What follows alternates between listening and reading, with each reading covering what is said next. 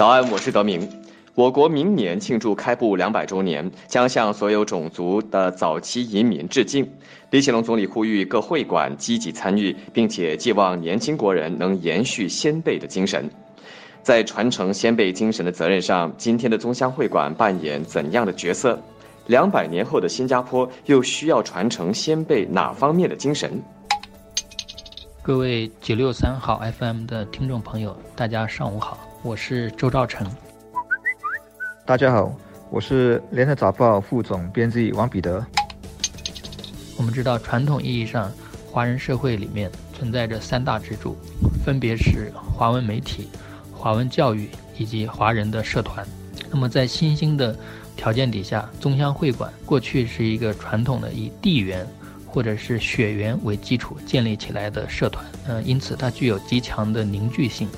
宗乡会馆的成员也会因此形成一个比较密切的一个社会共同体，从而呢，在社会的不同的层面成为社会的细胞的组织，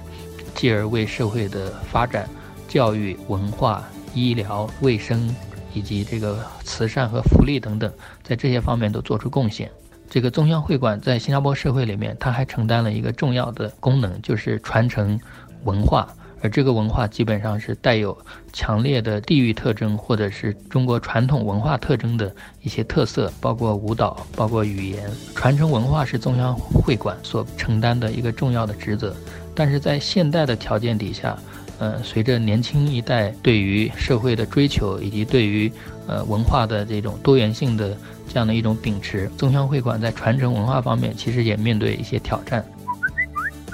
啊，时代在变迁，新加坡的华社面貌已经改变了很多很多了。我觉得会馆如果不变的话，也终究是要没落的。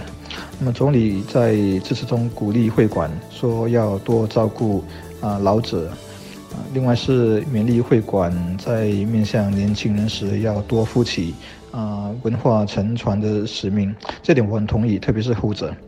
啊，以前的华族文化有所谓三大支柱的说法，一个是华校，啊，一个是报社。那么另外一个就是华族社团。会馆当然有大有小，有强有弱，但我想如果要真的要做点什么的话，啊，本地的一些中大型的会馆，我想资源还是有的，那么有心人也还是有的。特别是近几年呢，中乡的纽带越来越凸显，啊，不只是在新加坡，在海外各地开枝散叶的中心组织也很多，也大家也取得了一个很强的联系。另外，就当然包括跟主基地的这个母体的联系，所以整个中乡的网络比起过去是宽广的多了。当然。啊，开放的心态是很重要的。总理表扬了晋江会馆，说他也接纳非晋江籍的青年参加青年团的活动啊。那么过去两年更配合新加坡文化遗产节，开放会馆让公众啊参观。我想要维护好华族文化，要啊推广，然后取得成效的话，会馆的主要负责人就必须有这种大局观啊，不能自我封闭。那么，我想在新的时代底下，中央会馆能够扮演什么样的新的角色呢？我想，一个很重要的在于我们新一代的年轻人，其实要从先辈精神里面去学习，或者是去传承两大精神。呃，第一大精神其实就是拼搏的精神。呃，我们通常说，现在的社会成长起来的新一代的年轻人，因为成长在一个比较优厚的、优越的社会环境底下，因此这个抗压性以及向外拓展的这种饥渴感，并没有像以前先辈那么强。新加坡开埠两百周年，其实面临的是一个非常高度互联网化的一个世界，因此，其实对于加强整个国家以及加强整个社会的对外的这种联系的能力，其实就需要我们用一个更为积极的，也更为呃迫切的一个向外拓展、向外打拼的这样的一个精神。我觉得啊，南来的华人呢，基本上啊，都有一种很强烈的一种务实的的人生观。就华人嘛，又要把这一世过好，啊，这种愿望是很强烈的。就算自己过不好，也寄望下一代比自己强，能过得比自己更好。我觉得这种人生观是很进取、很积极的。啊，用四个字来讲就是不求安逸，才会促使他们不断的辛勤的工作，结果才会实现温饱。但当中一些头脑比较好的、懂得把握资源、懂得看准机会的，也就成了大老板，实现了在物质上取得了巨大的成功，累积了很多的财富。其实求人不如求己，要自强不息。我觉得先辈们能够取得成功的一个最大的因素。每个个体都尽量做到自食其力，那么这个社会就会有比较大的韧性。我想先辈们的这种拼搏精神，我们是绝不能够丢掉的。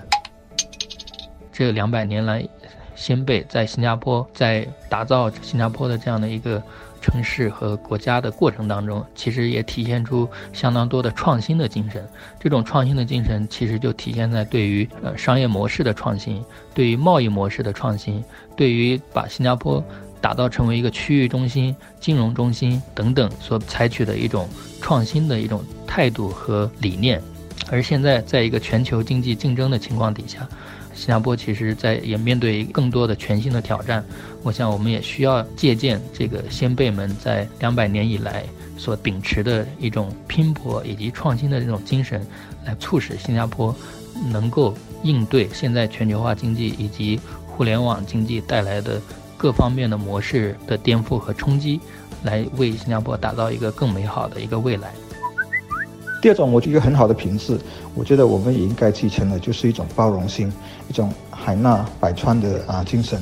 其实我不知道先辈们啊，在新加坡跟在南洋一带啊，是不是有很足够的包容心？但他们的确能够接纳啊同乡，能够救济，能够照顾后来的人，这种无私肯定是有的。其实会馆啊、行业工会等等啊，他们的存在啊，也体现了这样的精神。他们其实都是互助会嘛，没有说我先到了我就排斥啊后到的。我想现在的人文不应该有这种你们我们的思维。如果心胸放不开，我觉得就比不上我们过去那些普遍受教育不多、资源更少的先辈，啊，真的是比他们还不如的。